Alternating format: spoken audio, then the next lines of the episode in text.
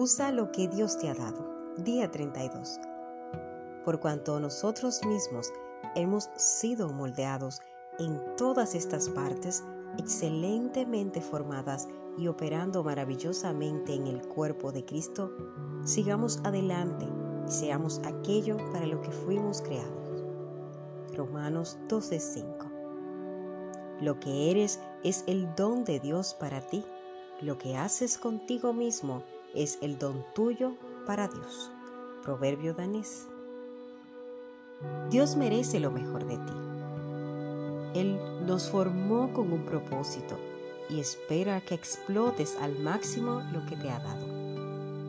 Él no quiere que envidies ni te preocupes de las habilidades que no posees, sino que te enfoques y uses los talentos que te ha dado. Cuando intentas servir a Dios de maneras para las que no estás formado, es como meter un cubo a la fuerza dentro de un círculo. Es frustrante y produce resultados limitados. También es una pérdida de tu tiempo, de tu talento y de tu energía. La mejor manera de vivir tu vida es sirviendo a Dios de acuerdo a tu forma, para lo cual debes descubrir tus talentos. Debes descubrir tus dones, aprender a aceptarlos y a disfrutarlos de modo que puedas desarrollarlos a su máxima expresión. Descubre tu forma.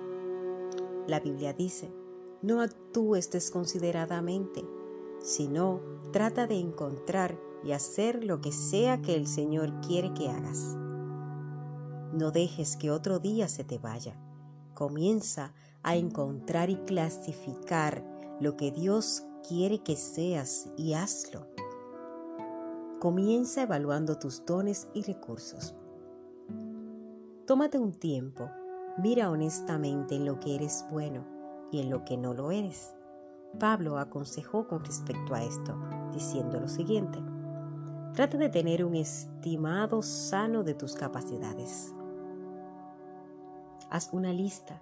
Pregúntale a otras personas su opinión sincera. Dile que estás buscando la verdad y no cumplidos.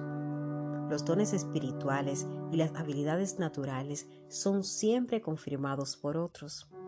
Si piensas que has sido dotado para ser maestro o cantante y otra persona no está de acuerdo contigo, ¿qué crees?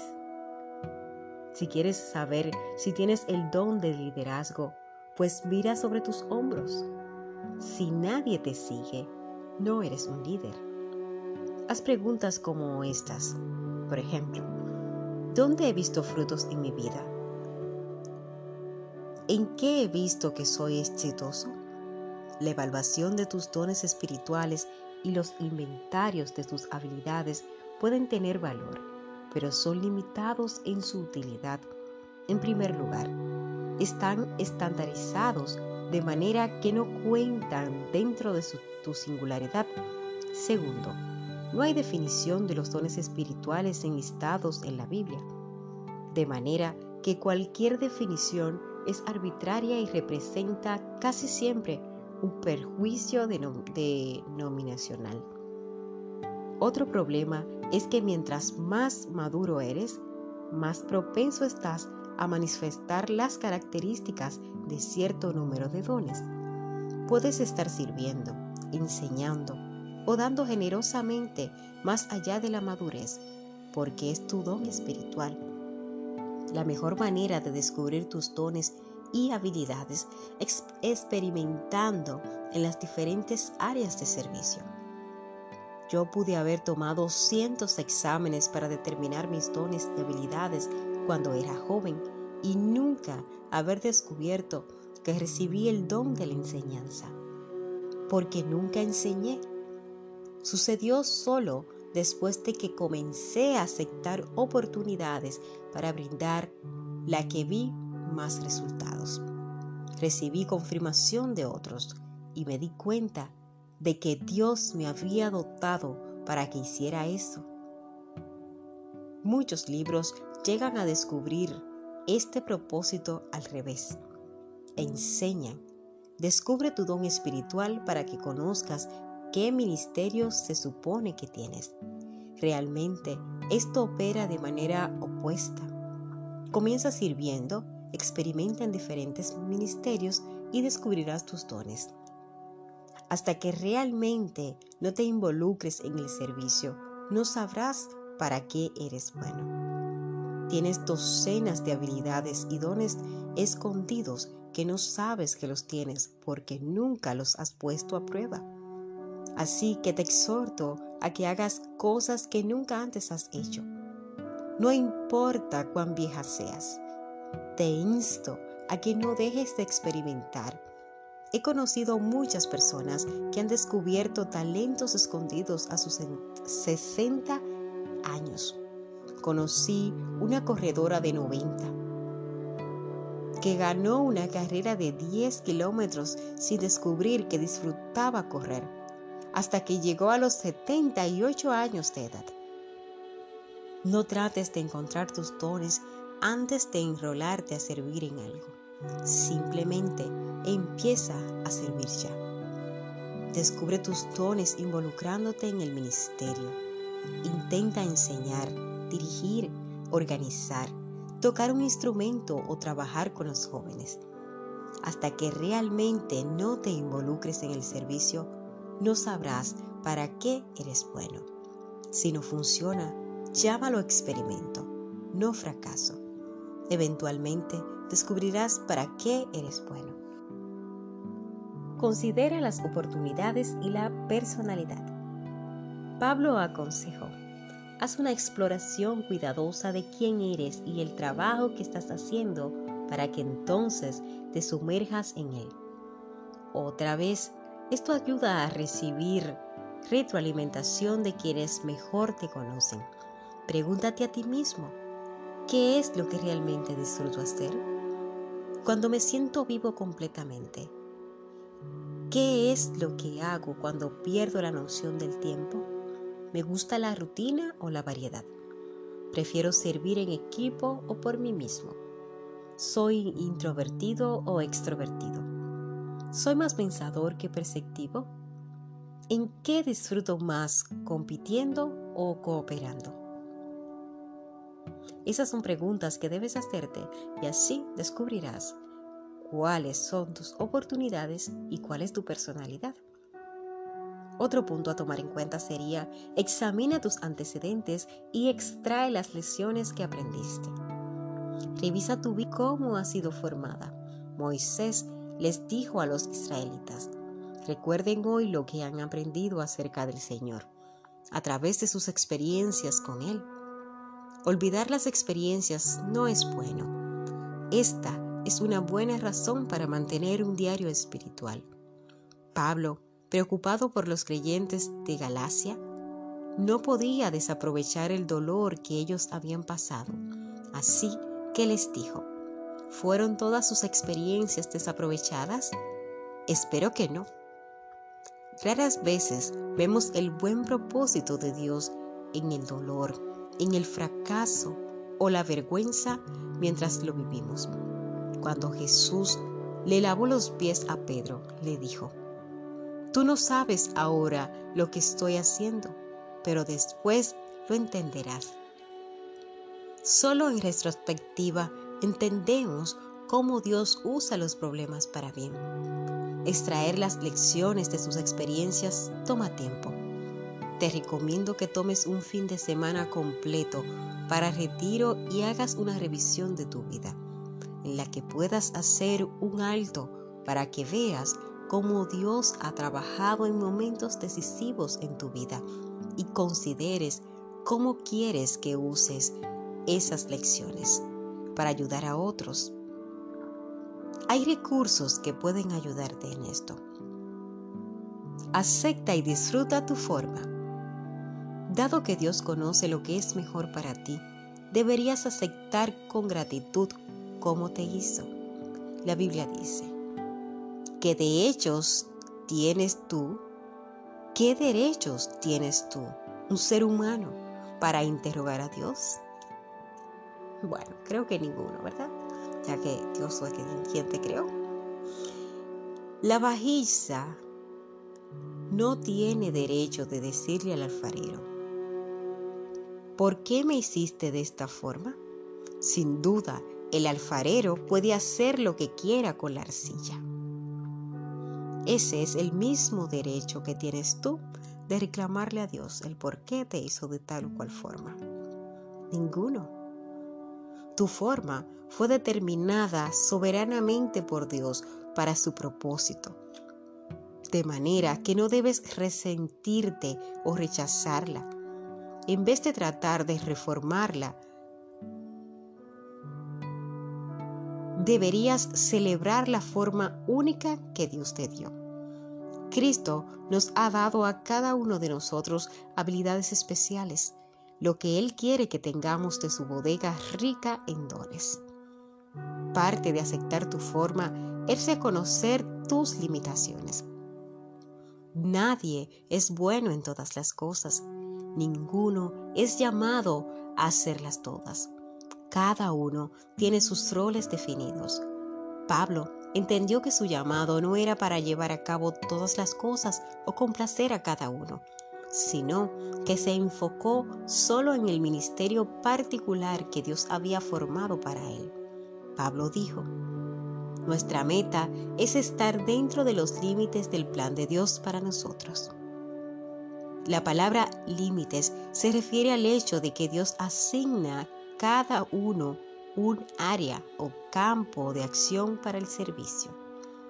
Tu forma determina tu especialidad. Cuando tratamos de ampliar demasiado nuestro ministerio más allá del radio de acción para el que Dios nos ha formado, sufrimos estrés.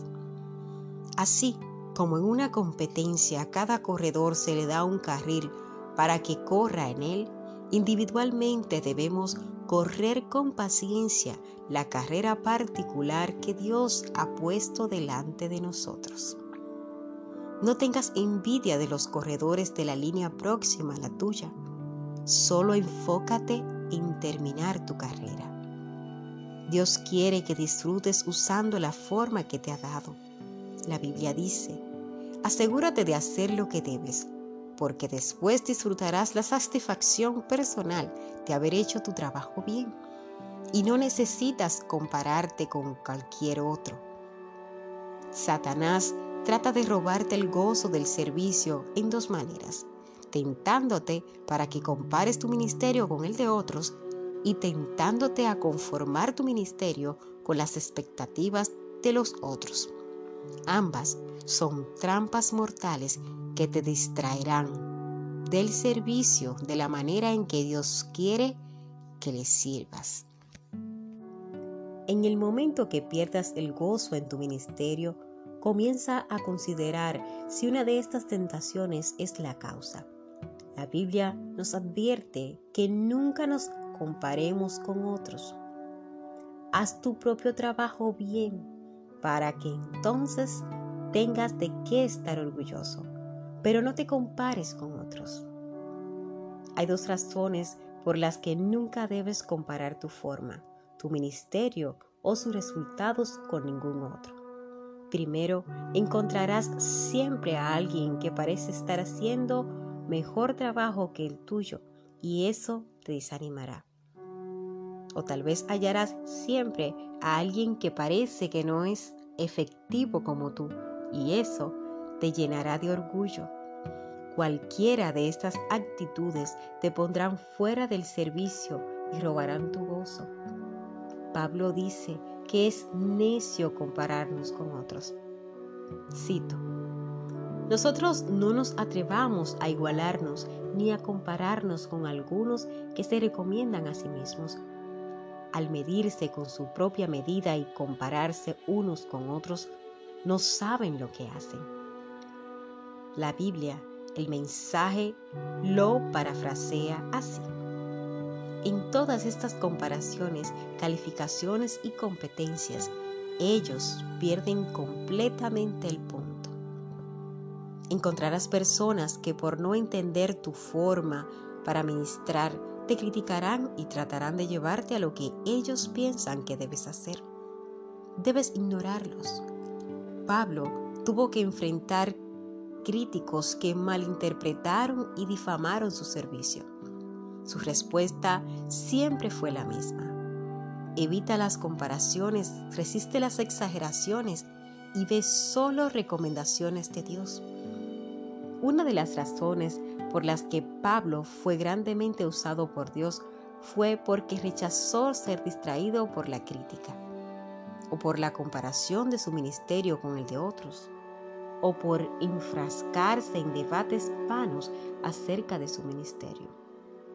Tal como John Bunyan dijo una vez, si mi vida no tiene fruto, no importa quién me alabe, y si mi vida tiene fruto, no importa quién me critique. Mantente desarrollando tu forma. La parábola de los talentos nos enseña que Dios espera de nosotros que hagamos lo máximo con lo que Él nos da.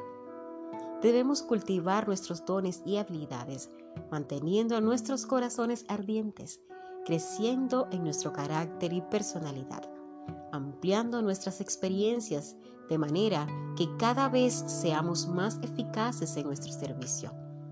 Pablo les dijo a los filipenses, que el amor de ustedes abunde cada vez más en conocimiento y en buen juicio.